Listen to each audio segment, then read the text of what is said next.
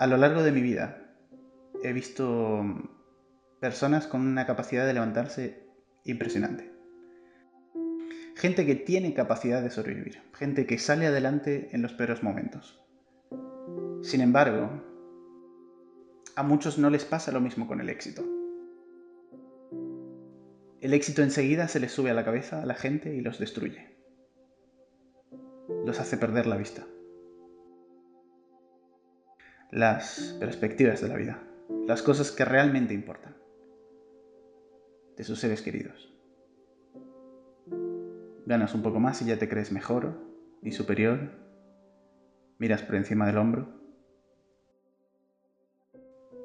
A ti, solo a ti Dios, sea la gloria. Salmos 115. David desarrolló un corazón agradecido y humilde. ¿Y sabes cómo desarrollar un corazón humilde? Dando toda la gloria a quien realmente le pertenece, que es Dios. Cada vez que alguien te haga referencia o te halague de lo bueno que haces, qué próspero que es tu negocio, qué hermosa familia, qué agilidad, dáselo a quien te da la fuerza, la inteligencia. Todo para que lo puedas hacer. Dale gloria a Dios no solo hablando, sino también compartiendo las bendiciones que tienes con las personas que lo necesitan. Porque para eso Dios te bendice.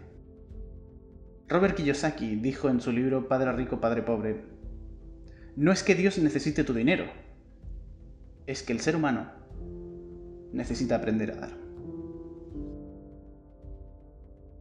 Y yo pienso en esa frase y digo, no es que Dios necesite tu ayuda. No es que Dios necesite que tú hagas algo para alguien más. Sino que nosotros necesitamos aprender a servir.